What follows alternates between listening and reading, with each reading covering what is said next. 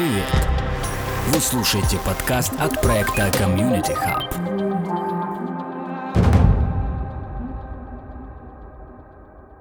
Дамы и господа, всем доброго дня. Мое имя Александр. Это рубрика Universum. Сегодня у нас в гостях Борис Галицкий, специалист по лингвистическим технологиям, машинному обучению, человек с огромным опытом работы в различных сферах и различных точках земного шара. В частности, последние 25 лет он постоянно работает со стартапами Силиконовой долины. Среди специализаций Бориса внедрение искусственного интеллекта в системах управления взаимоотношения с клиентами, в том числе в здравоохранении. Мы уже говорили об этом в самых общих чертах на предыдущей встрече. А сегодня хотим немного покопаться в подробностях, так как прошлый подкаст прошел весьма динамично, и хотим обсудить такой специальный вопрос, как правда и ложь в текстах, которые создает искусственный интеллект. Борис, здравствуйте! Начнем. Доброе утро, здравствуйте. Я начну с такого теоретического вопроса, который, тем не менее, имеет прямое отношение к теме нашей сегодняшней беседы. Мы все забавляемся с чат GPT, и один мой товарищ нашел русскоязычный вопрос, на который сеть выдает шедевральный результат. А именно такой вопрос. Как звали коня Чапаева? Пробовали когда-нибудь задавать такой вопрос? О, это вопрос. Нет, нет. А если, а вы знаете вообще, как его звали на самом деле, этого коня? Нет. Обязательно проверьте и попробуйте. Вот мой товарищ всегда, всякий раз с горячностью, это очень трогательно, возмущается. Почему чат-бот врет? Ведь значит, что в, не, в нее или в него, в этот интеллект, кто-то это свойство заложил.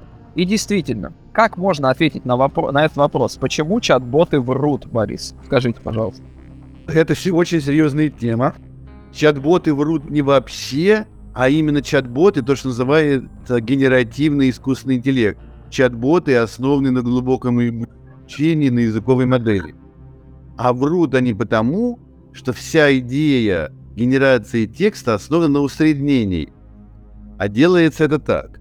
Допустим, мы начали с вами говорить, произнесли пять слов, а дальше Следующее шестое слово. Как мы делаем? Мы берем все возможные тексты, в которых уже встретилось эти пять слов подряд, и пытаемся предсказать наиболее вероятное. Часто это работает, часто это угадывает. Но когда это не угадывает, это полный провал. Вот в частности, коня Чапаева зовут, а дальше он усредняет коня кого-то, коня, того, э, коня сего-то. И вот среднее статистическое, если нет специальной информации, среднее статистическое имя. По-хорошему он должен отказаться, он должен сказать, не знаю я. Но, ну, не обязан знать имя коня Чапаева. Но идеи генеративного искусственного интеллекта никогда не отказываться. А всегда усреднять, брать возможные тексты конь Чапаева, конь человека похожего на Чапаев – конь там Иванова, Петрова, Сидорова и делать среднее, какое-то среднестатистическое имя. Если нет а, наиболее близкого а, источника, наиболее близкого текста, конкретного текста, которым действительно есть конь Чапаева, коня Чапаева звали так-то, так-то. Поэтому вранье – это естественное свойство вот такого подхода к ответам на вопрос. То есть я бы удивился, если бы не было вранья. Но так как а текста все больше и больше, и для каждого ответ, для каждого вопроса находятся более и более прямые ответы, вранья становится меньше. Но от вранья избавиться таким способом невозможно. То есть от вранья надо избавиться, можно избавляться только тем, что брать совсем другой источник вне генеративной модели и проверять. А иначе от вранья никак не избавишься.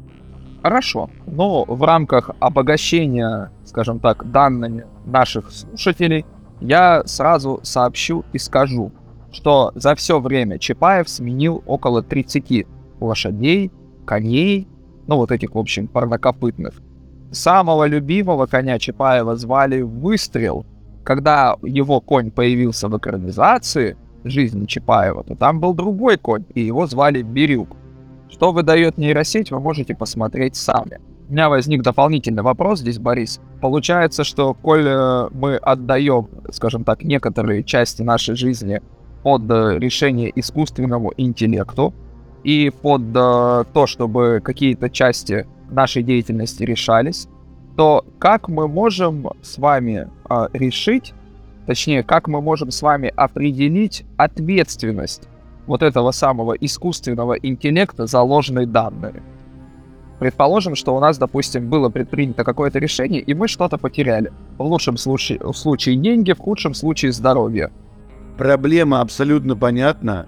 Пользователи предупреждены. И здесь, наверное, вопрос точности надо предупредить пользователей, потому что усреднение рано или поздно периодически приводит к вранью и периодически приводит к неправильным решениям. Я дам пример из медицины. Допустим, делаешь томографию коленки, если ты уже в определенном возрасте, врач особо не смотрит, он знает, у всех людей за 50 с этой коленкой такая-то проблема и усредняет. В чем-то и говорит, вам нужна инъекция того-то, того-то, то, что всем нужно. И обычно это срабатывает. И я скажу, что в этом смысле типичный такой массовый врач и система искусственного интеллекта схожи. Что есть общие ситуации, наиболее часто встречающие, и, так сказать, чтобы не заморачиваться, и специалисты, и система искусственного интеллекта дает стандартное среднее решение. В большинстве случаев оно правильно, но иногда оно сбоит, дает неправильно. И так, такая ответственность так же, как у массового врача. То есть получается, что средний врач, предположим, отечественной поликлиники, может дать, в принципе, аналогичный ответ, что и даст, ну, вот, допустим, чат GPT.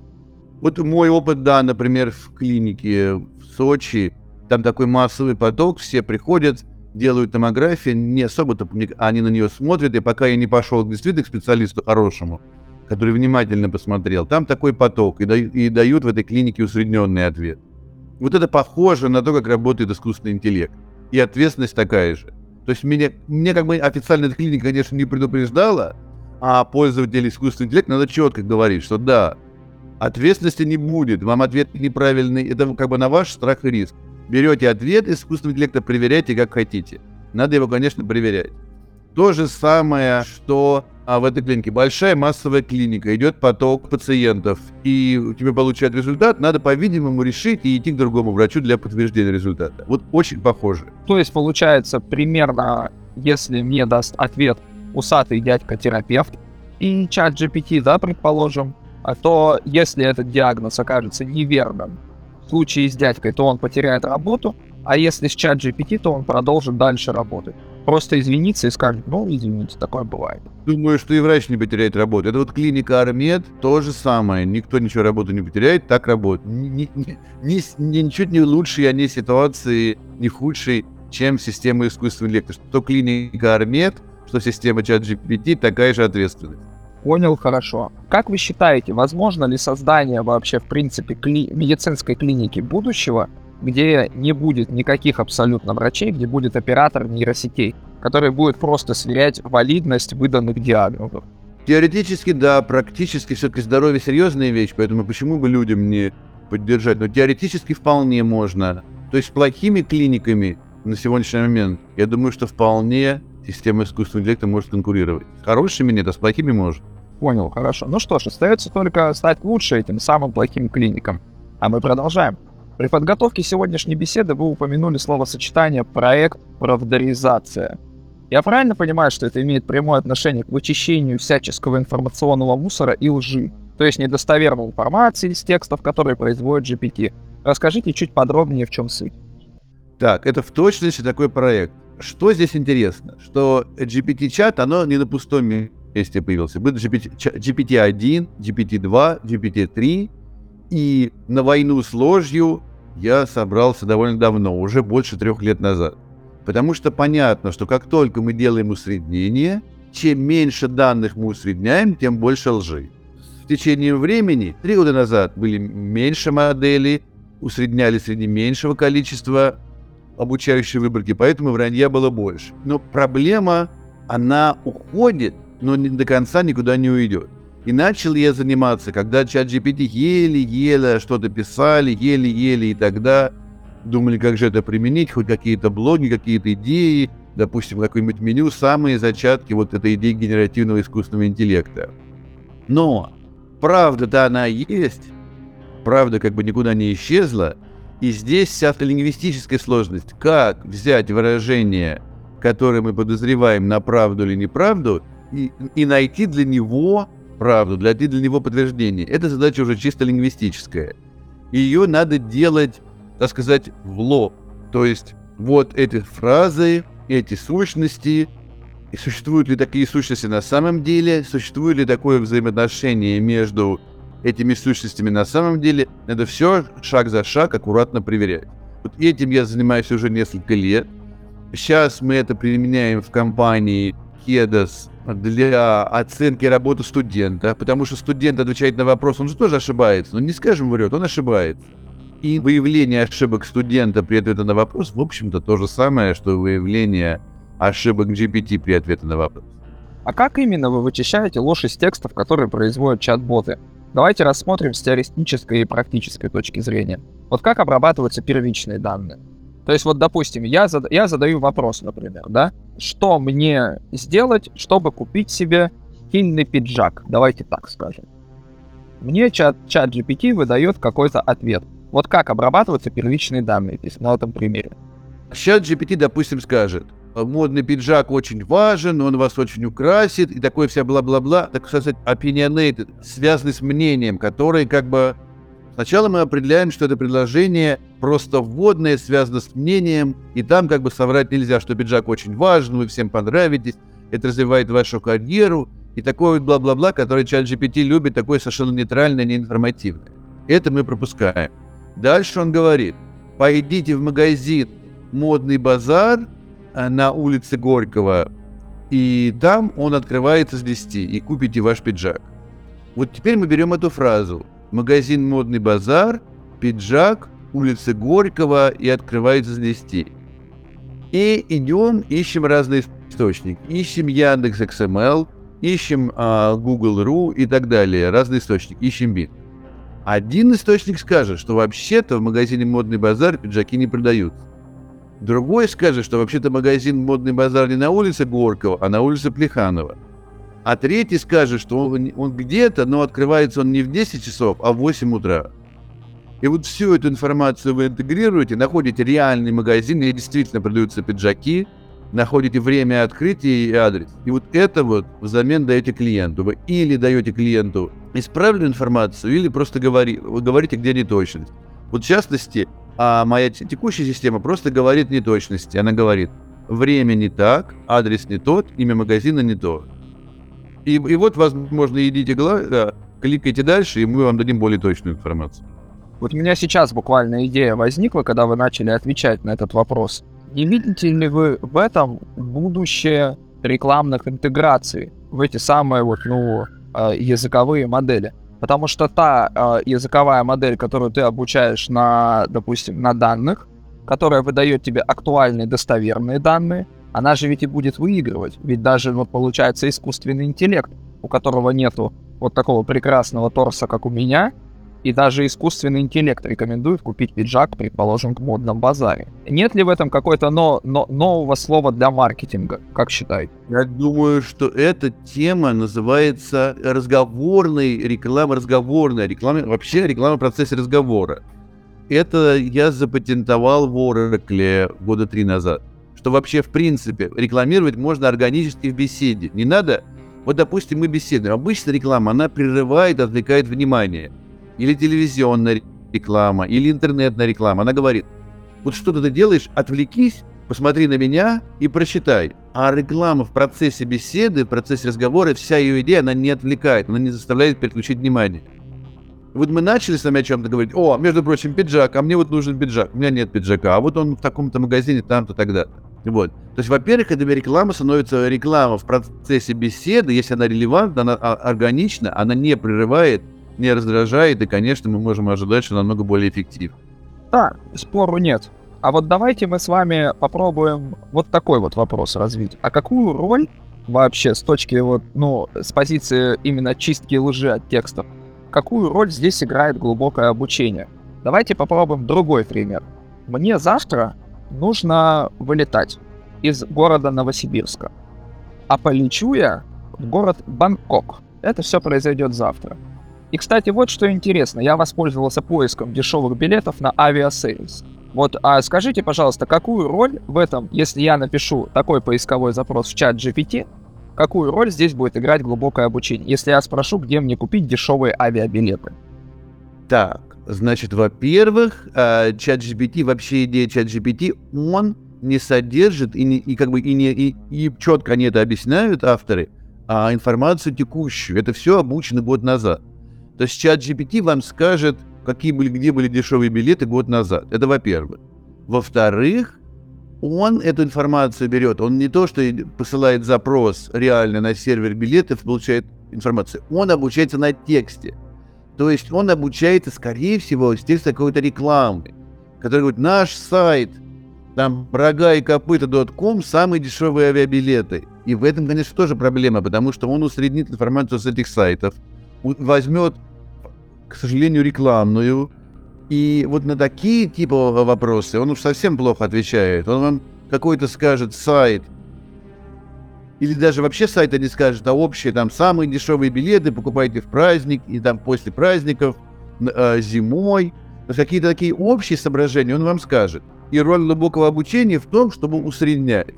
Вот это, конечно, грубый подход, грубый взгляд, а, но он достаточно точно описывает ситуацию. Глубокое обучение берет огромное количество данных и их правильно усредняет, правильно сопоставляет разные источники, где написано, у нас самые дешевые билеты, самые дешевые билеты в Таиланд, самые дешевые билеты из Новосибирска. И вот что хорошо сделать здесь сейчас GPT, он вам даст идеи, на что вообще смотреть. Допустим, лучше Новосибирск ближе, наверное, дешевле лететь из Новосибирска в Бангкок, чем из Москвы. Лучше лететь ночью, лучше лететь вторник, среда, середина недели самые дешевые билеты. Такие подсказки чат GPT сделает хорошо, вот это он усреднит из текста. А что он сделает плохо, возможно, он скажет, летают такие-то авиакомпании, самые дешевые, допустим, авиакомпания там S7 Сибирь. Скорее всего, он туда ошибется, потому что у него нет реальных данных. И он просто берет их из текста. И вот вы меня опять, вот слушайте, видимо, вы на меня так действуете, Борис. У меня вот, когда вы отвечаете на вопрос, у меня порождается какое-то интересное сравнение. Есть такой эффект, очень интересный, эффект Барнума он называется. Вот, этот самый эффект Барнума, он широко используется в описаниях типов личности при психологических тестах. Эффект Барнума фактически относится к 80% людей на основании корневых точек. То есть, допустим, я могу сформировать предложение таким образом. Борис Галицкий — это человек, который не терпит, когда его обманывают, но в крайних случаях он, вероятно, обманывает самого себя. Можно ли сказать это про вас? Скажите, Борис. Я думаю, вполне. Я думаю, вполне можно. Вполне. Это такой стиль написания общих фраз, которые относятся ко многим людям. И вот что интересно. Этим же самым эффектом пользуются так называемые астрологи, тарологи при, э, скажем так, озвучивании своих дальнейших прогнозов. То есть фактически вот эти самые общие ответы, которые дает нам чат GPT, она их может вполне вытеснить. Потому что если я хочу себе какое-то предсказание такое, я могу воспользоваться этим абсолютно бесплатно, а не идти, например, на к победителю 23-й битвы экстрасенсов Владу Череватову. Слушайте, какая замечательная идея. Действительно, вот как-то...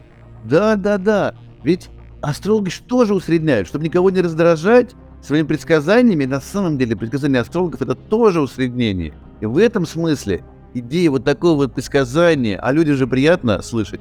Вот почему любят астрологов? Потому же любят генеративный во многом, потому же любят генеративный искусственный интеллект, что он тебе э, как бы дает а усреднение уменьшает вероятность ошибки. И идея астролога тоже уменьшит вероятность ошибки в своем предсказании. Я думаю, что есть смысл даже разрабатывать уже подробно подобного рода интерфейс, который сможет, допустим, мне с утра вытащить, предположим, какую-то карту Таро, которая мне даст напутствие на день грядущий. Если это все зашить еще с эффектом Барнума, будет великолепно, я считаю. Да, отличная идея, потому что вот оно в чем-то так и есть. Потому что то, что чат GPT говорит мне конкретно, это все такое как бы замасливание, такое что-то сказать, но при этом ничего не сказать. Как бы много что произнести, что все чисто, гладко, но при этом, по сути, ничего не сказать. И в этом искусство астрологии, потому что если мне сегодня скажут, что сегодня будет яркое солнце, а у меня весь день дождь, ну да, я вспомню и обижусь. И надо, тем не менее, дать какую-то рекомендацию, чтобы она была как можно нейтральна. Вот вся идея и чат GPT, и вот таких вот астрологов-предсказателей что-нибудь такое сказать, чтобы никак чтобы нельзя было их поймать. Ну вот я считаю, что самое, самое продуктивное, что вам может выдать, допустим, система, это одно позитивное утверждение и одно предостерегающее. Допустим, позитивное. Настаивайте сегодня на своем, так как это даст результат в будущем. И остерегайтесь, допустим, не знаю, транспортных средств. Потому что транспортных средств всегда нужно остерегаться, фактически. Вы будете наиболее аккуратным в этот день. А если вы проявите самого себя, то это может дать и положительный, так и негативный результат в будущем. То есть фактически все, что будет сказано, это будет правдой. Да, и в точности, вот что я сейчас слушаю, это в точности как запрограммирован, как заоптимизирован генеративный искусственный как можно меньше конкретных колкостей, чтобы все плавно было, и не к чему было прицепиться. То есть я-то прицепляюсь к неправде, но их задача, их задача создателей генеративного чтобы, чтобы меньше к чему было цепляться. То же самое астрологов. То есть говорить, что то, что и так понятно, но чтобы это выглядело, ух ты, а я не знал, что мне надо остерегаться транспортных средств. Ух ты, я вот думал, что, ну, что не буду остерегаться, а оказывается буду. Вот это вот, вот эта вот идея усреднения и, и самого вероятного, то есть а, предсказать, предсказывать это самое все вероятное. И если человек просто забыл, здесь а, человек неправильное предсказание, человек обратит внимание и говорит, как же так? Это же суть, как бы дети, мы, мы, мы с детства растем, мы делаем эксперименты, падаем, бьемся головой и учимся от наших ошибок. То же самое, мы учимся от ошибок астрологов. И их задача, чтобы мы на их ошибках не учились, чтобы, их, чтобы они были как можно менее запоминаемые. Вот это, вот, кстати, интересная идея, да, которую я вашу подхватил. Вот. И вот здесь у нас как раз третья часть. Вот смотрите, а вот если я, допустим, как человек, а, взял и написал в чат GPT, скажи, что меня сегодня ждет. Вот как происходит персонализация выданных данных? Есть какие-то комментарии у вас? Мне кажется, никак. Пока он может только по моим вопросам, допустим. Я думаю, там нет персонализации. Потому что персонализация еще на порядок сложнее. Это было бы интересно, конечно. И, в принципе, я хочу в чем-то это сделать. Это персонализация серьезная задача допустим, чтобы чат, есть чат GPT, есть выход чат GPT, есть мой компьютер, есть моя почта, и как, имея ответ чат GPT и имеемые данные обо мне, смерджить, как бы такой фьюжн, да, соединить это в персонализированный ответ. Это задача, которой я бы позанимался, но я не думаю, что сейчас вот чат GPT это есть. И я думаю, что какие-то фирмы занимаются. Вот то, что Salesforce сейчас соединяет усилия с чат GPT и хотят персонализированной поддержку клиента. Вот это вот как раз вот в этом направлении. Это сейчас горячая тема. Ну а в Кедосе это про обучение. Как сделать обучение персонализированным? На мой взгляд, э, здесь вы знаете, что помогло на самом деле. Сейчас многие меня, скажем так, наверное, закидают гнилыми помидорами, но фактически для того, чтобы персонализировать данные, необходимо увеличить память э, этому самому искусственному интеллекту, чтобы он запоминал абсолютно все данные, которые я в него складываю. И лучшим способом здесь будет выделение определенного объема хранилища данных на персональном устройстве самого человека. Коли он решил пользоваться искусственным интеллектом, пусть он его и запоминает, собственно. То есть, возможно, если бы был решен вот этот вопрос с памятью, то тогда, наверное, вопрос с персонализацией решался бы гораздо быстрее. Но для этого, по-моему, нужна тонна всяких разных разрешений от самого человека. Так, по порядку. Значит, конечно, нужно, допустим, дать доступ этой интегрированной системе, читать там Инстаграм, мессенджеры всякие, если да, если я не против. Это так. Вопрос с памятью здесь какой? Все равно должно быть все на сервере, потому что локальная машина, ну, не будет мощности. То есть, получается, данные должна с, с телефона, с компьютера поступить на сервер, и вот там вот происходит фьюжн с данными чат GPT. То есть чат GPT огромная модель, которая содержит знания о мире, и плюс знания о мире, а, примененные к знаниям о данном конкретном человеке, какие у него друзья, чем он занимается и так далее. Вот. Я не думаю, что есть проблемы с памятью, я думаю, здесь принципиально проблема с алгоритмом, как соединить общую генеративную модель с частной информацией. Я думаю, сейчас это вот этот год будут активно заниматься компании для службы поддержки клиентов, и, в общем, я тоже хочу в этом участвовать. В принципе, такая задача. То есть...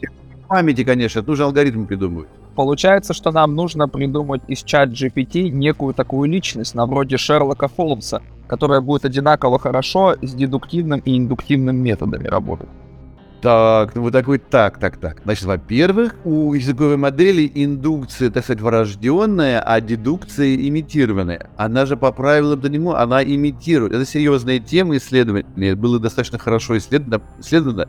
То есть с точки зрения логики, чат GPT как-то делает дедукцию. Конечно, не на уровне человека там 20-30 лет, но может быть на уровне там 12-15. Дедукцию делает, вот. За счет аналогии, опять-таки, дедукции тоже за счет усреднения. Мы берем похожие паттерны и их усредняем. А если то, тогда то. То есть деду... я, значит, покрыли дедукцию индукцию. А, но здесь, чтобы судить о конкретном человеке, нужны... Это еще есть такое понятие fine до обучения. То есть есть чат GPT, нужно дообучить на данных конкретного человека. И тогда у каждого человека будет своя модель огромная. Вот для этого, конечно, наверное, нужна память, потому что, получается, нужно много версий. У каждого человека индивидуальная личностная версия чат GPT, которая содержит, с одной стороны, информа- всю информацию о мире, а кроме этого еще о данном человеке. И как это сделать, как это хранить, действительно, это масштабировать не очень понятно как. Давайте чуть-чуть назад попробуем вернуться, Борис. Давайте поговорим поподробнее о том, как производится факт-чек. Сверка утверждений с надежными источниками или это нечто более сложное? Расскажите, пожалуйста. Еще раз, факт-чек. Мы проверяем фразу. Вот мы можем вернуться к примеру про пиджак в магазине. Мы формируем запрос. Давайте. Покупка пиджака в, магазине, пиджака в магазине в Москве. И будут ответы. Купите пиджак в модном базаре, купите пиджак в Снежной Королеве, купите пиджак в Сумме и так далее. Купите пиджак в пятерочке. Дальше мы сравниваем ответ. Допустим, чат GPT сказал в магазине «Модный базар» на улице Горького. Оказывается, мы, по, ищем, используя Яндекс и Google, не найдем а, пиджак в модном базаре, а окажется, что он на других магазинах продается по другому адресу, который открывается, открывается в другое время. То есть, еще раз, сначала мы из предложения чат GPT кандидата, где мы нахуй кандидата на ложь, а формируем запрос, идем в поисковую систему, получаем ответ поисковой системы и сравниваем.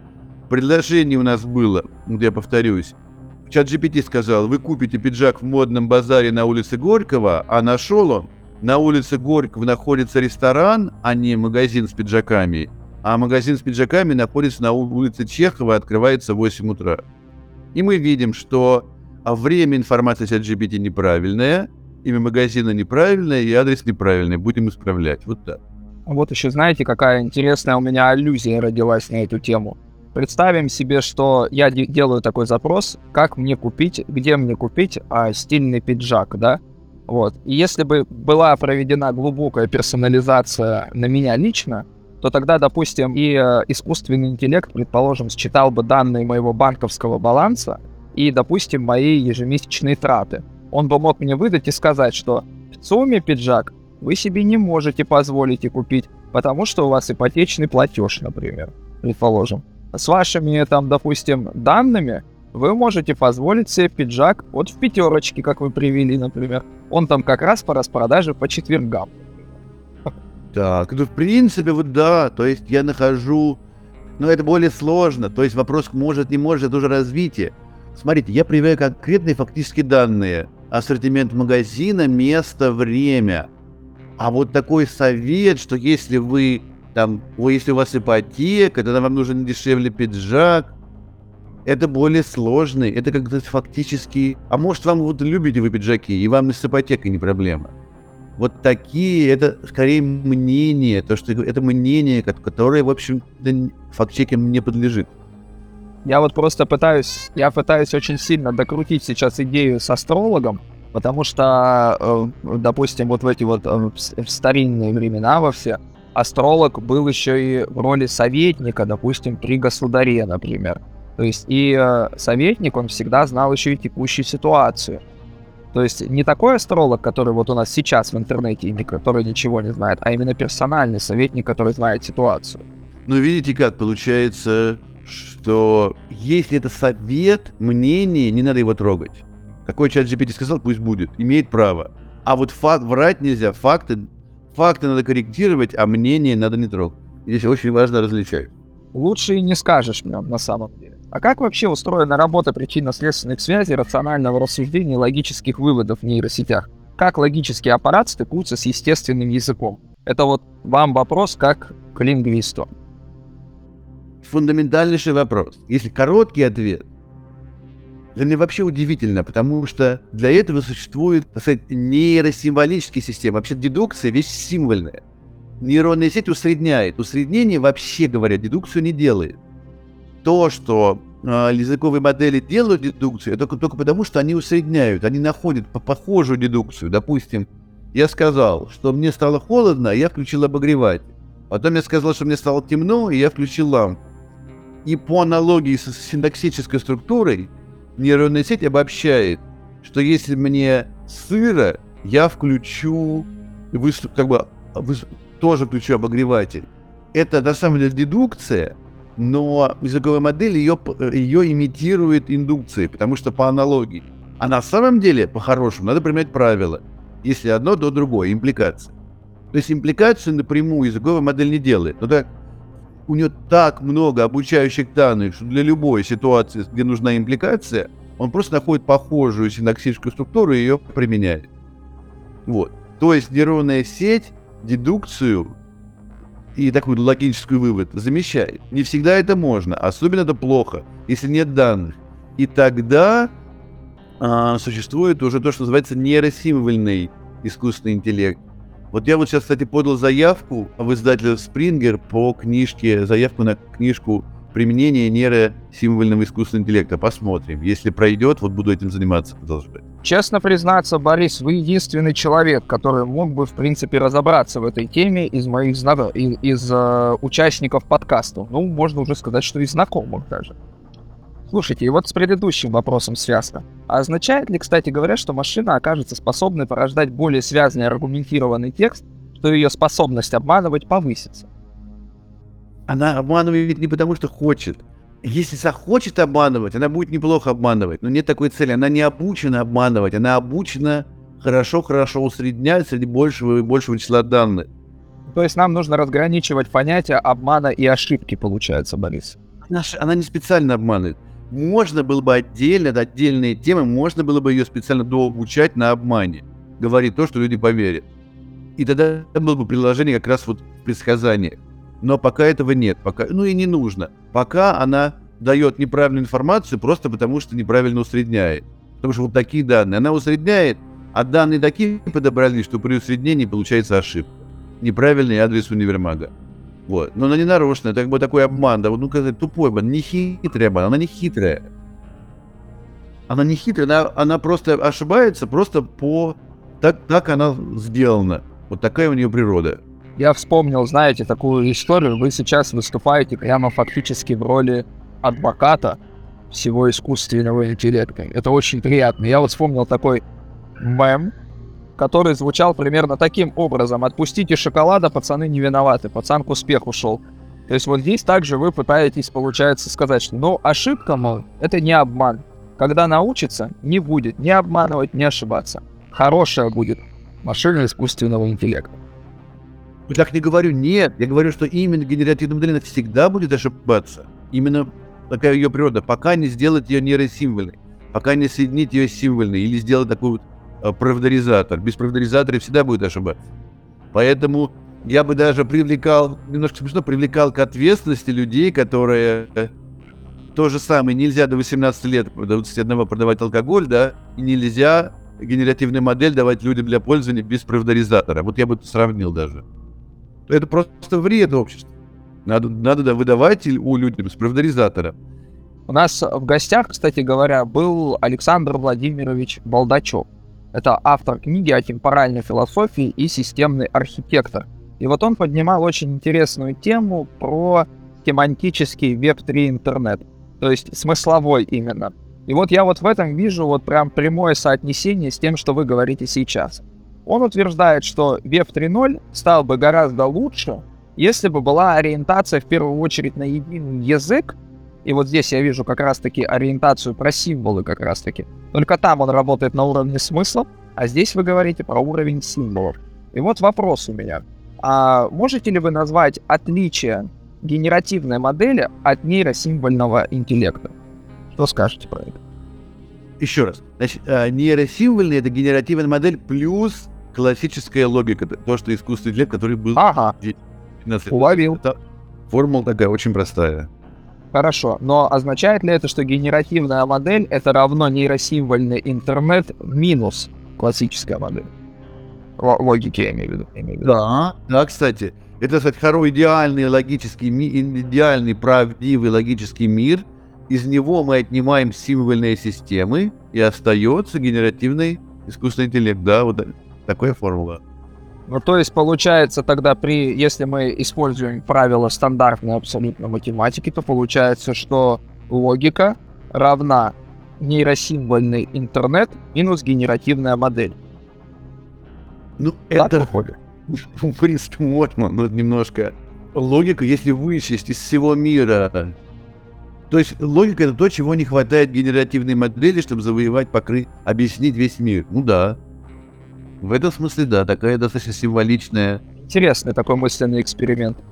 Хочу, Борис, еще про, про медицину хочу еще спросить. Вот не втерпешь. Вот всю неделю думали, если честно, что, что же у вас про медицину спросить. И вот вопрос. А в чем заключаются особенности производства связанного надежного нарратива в сфере медицины? И в чем наибольший вызов?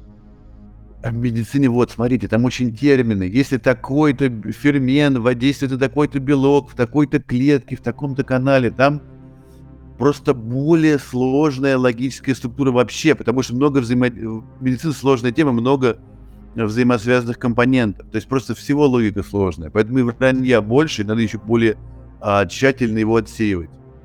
Во-первых, большинство людей не эксперт. Я не эксперт. И мне просто сложно если я там в финансовых, юридических даже, я уж не говорю про географию, могу как человек вранье вытащить, то в медицине это просто сложно. Куча, огромное количество терминов. Нет такого количества текстов в пересчете на единственный термин, поэтому усреднение работает в медицине в меньшем число данных. И поэтому оно чаще ошибается за это. Что терминов очень много, а данных, конечно, тоже огромное количество. Но терминов тоже, огром... но терминов тоже сравнимое огромное количество. Поэтому в пересчете на термин не такая уж большая обучающая выборка. Поэтому вот это усреднение дает больше сбоя. И тем более нельзя доверять. Вот у меня можно лепить мне такое-то лекарство, если у меня такой-то синдром и такой-то, такие-то условия, такая-то температура и то-то. Слишком сложный вопрос пока, потому что недостаточно описаний. То есть чат GPT не обучался на таком количестве а, болезней, таком количестве медицинских э, записей. Вот в этом сложность медицины. Понял, хорошо. А, а где вообще могут пригодиться вот эти разработки, вот эти вот а, нейросимвольного интернета, например, генеративных моделей, помимо медицины? И каковы перспективы ваших работ, если можно, то с примерами? Вот, то есть моя работа это правдоризация. И правдоризация нужна везде, но в разной степени. Допустим, для компьютерных игр можно и соврать, там как бы можно и погаллюцинировать. Для юридических нужна точность. Для инженерных тоже, конечно, нужна точность, поэтому нужна правдоризация. Для медицины понятно, что нужна правдоризация, но даже и она может помогать недоста- быть недостаточно. Слишком слабой доверять нельзя. Вот. А у меня вышла книга полтора года назад «Искусственный интеллект в медицине», где вот э, как раз одна из глав, правдоризатор, как раз вот тогда это был GPT-3. Именно для, на примере текстов, именно персонализо, персонализированные рекомендации по лечению. Потому что это наиболее такая тема, которая, наверное, с последней станет, самая сложная, последняя, где будет использоваться генеративный искусственный интеллект. В предыдущей книжке это система искусственного интеллекта для систем обслуг... поддержки клиентов. Это сейчас буквально горячая тема последний месяц, как я уже сказал. Salesforce тоже тянет на себя, а OpenAI хочет технологию для себя как общие знания спроецировать на конкретный ответ на вопрос клиента, как разобраться в конкретной проблеме. До этого книжка по чат-ботам, и чат-бот, вот еще одна тема. А, конечно, чат GPT хорошо поддерживает, но на самом деле чат GPT очень пассивный агент, в том смысле, что человек спрашивает, человек исправляет, машина отвечает, но он не активный. То есть для некоторых ситуаций, как обучение медицина, Чат GPT должен быть более активный. Ответив на вопрос, он дальше должен предугадать, что же человеку интересно, а этим он совсем не занимается. Вот это еще одно важное направление, которое озвучено в этой книге про чат-бот 2019 года. Как сделать то, что называется смешанные инициативы. Иногда чат-бот должен быть более инициативный, должен перехватывать инициативу беседы. В чат GPT этого вообще нет. Ну вот такие направления. Благодарю вас за ответ, Борис. И хочу вам дать возможность такую, никогда ее никому не давал, а вот вам дам. Вот смотрите, у вас э, есть ваша специальность, и я вам задавал вопросы. У меня есть моя специальность, я являюсь ведущим подкаста. Задайте мне вопрос какой-нибудь. Перехватите инициативу, так сказать. Так, насколько можно... Вот, кстати, вот а, насколько вы верите а, вашу работу, как вам в вашей работе, вот на, на основе того, что мы сейчас обсудили, а, может помочь инициативный чат-бот? Ну, во-первых, а, первый сам момент. Я не работаю. Я тружусь и принимаю участие. Это первый сам момент. Второй момент. Каким, каким образом мне, мне это помогает? Я честно скажу, у меня было несколько подкастов, и вопросы, которые я генерировал, я их генерировал с помощью чат GPT-3. И честно признаться, мне это, я бы не сказал, что мне это понравилось. Потому что при, потому что при подготовке, скажем так, к беседе с человеком, самое приятное это сонастраиваться с ним до того момента, пока вы с ним познакомились во время разговора. На мой взгляд, вот это один из самых приятных моментов. При формировании интервью с помощью чат GPT-3 фактически всего этого не чувствуется. Как будто бы душа из подкаста куда-то уходит. Понимаете, Борис? А если вам надо 15 часов в день и реклама, и вам надо еще впаривать рекламу, и 15 часов в день, и разные темы, не все эти темы вам интересны, тогда как? Зачем тогда я принимаю в этом участие, если мне это не интересно? Это вопрос уже ко мне в первую очередь. Работа такая, ну надо работа, вот диалог, ну, может быть, не вот вашим, вот другая какая-то программа, где на рекламу, давай, давай, бери больше, кидай дальше, нужно много людей, допросить, одни, повторяющиеся вопросы, а, автоматизировать рутину. Ну, для того, чтобы... Нет, для того, чтобы автоматизировать рутину, например, мы можем воспользоваться тогда таким образом. Мы можем написать все ответы абсолютно. Все ответы на все вопросы, которые были написаны также чат GPT. И мы можем загнать их в озвучку, то есть которая озвучит абсолютно другая уже нейросеть. И получится, что вроде бы как бы мы задали вопросов, и чат GPT побеседовал сам с собой, а мы все это послушали. Интересно ли это, Борис? Вот вопрос интересности. Я сейчас э, а, в направлении двигаюсь. Такой подкаст, который как бы никому не, тоже никому не нужен. Сейчас мы действительно искренне беседуем на действительно искренне интересующиеся нас темы. А если из этого сделать конвейер, а если для рекламы вам нужно отчитаться, что вы термин «пиджак» в модном базаре упомянули 10 тысяч раз, вот тогда как? Если вам за это платят. Ну, я сейчас моральные стороны, я сейчас чисто... Ну, я понимаю, не, Неинтересно, такая работа. Вам надо провести огромное количество подкастов и написать отчет в модный базар, взять с них деньги на рекламу и взять отчет, что вы модный базар, пиджаки рекламировали 10 тысяч раз, майки 15 тысяч раз и что-то еще ага. сапоги 80 тысяч раз. Вот тогда. Ну, в таком случае тогда, а зачем именно я этим занимаюсь? Если мне это нужно сделать для того, чтобы это сделало 10 тысяч других ведущих для подкаста, тогда, конечно же, почему нет? Цель оправдывает средства, я считаю. Я раскидаю, допустим, 10 тысяч различных вариантов сценариев, где 10 тысяч разных ведущих подкастов озвучат это с 10 тысячами других разных гостей про модный базар. Ничего, что я немножко продавливаю эту тему, потому что это как раз... Ничего страшного. Потому что что мы видим в жизни? Какие самые огромные игроки рынка? Facebook, Google. Это же компании рекламодателей. Реклама... Мы, люди, мы не потребляем рекламу. Нам реклама не нужна. Мы сами хотим найти. Но жизнь такова, что гейткиперы, владельцы информации и распределители информации, они именно монстры, которые занимаются рекламой. И им-то как раз и нужно все. Они, а, у них мотивация совсем не такая, как у вас, совсем не эмоциональная, и их задача просто впарить огромное количество рекламы. Если реклама впаривается через подкасты, то тогда вот э, та же самая ситуация. Поэтому я и спрашиваю, сколько, то есть получается, сколько можно придумать тем подкастов, если надо дать десятки тысяч по- упоминаний какого-то для рекламы. Там уже, там уже не до, так сказать, свободно интересной беседы. Там уже серьезная коммерческая проблема. И для нее, мне кажется, ее надо, это рутинно, и надо ее автоматизировать.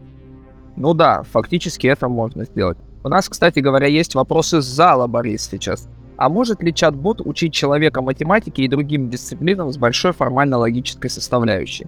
Это вот про обучение вопрос. Да, если, во-первых, я думаю, что короткий ответ да. Если э, доучить его на конкретном математическом тексте, и как бы у него идеальная память у чат-бота, он может делать логические ошибки, которые обучаемый будет исправлять. Это будет достаточно полезно. Это не единственный способ обучения, немножко такой ну, специфический, дополнительный способ обучения, но в принципе вполне можно учить и детей математике, и специалистов какой-то новому, новой математике, в принципе, я себе вижу. То есть достаточно для обучения даже формальных, не гуманитарных знаний, за счет своей широты знаний вполне генеративная модель может помочь. Она подкинет новые идеи. Если у человека уже логическая культура, ее не испортишь, а разные идеи, возможно, интуиция, она может э, развивать. Вот такой ответ. Благодарю вас за ответ, Борис. По большому счету у меня вопросов более не осталось, потому как все стало ясно. Большое вам спасибо за участие в нашем подкасте. Обязательно ждем вас снова. Очень приятно, пожалуйста. Вы слушали подкаст от проекта Community Hub. До новых встреч!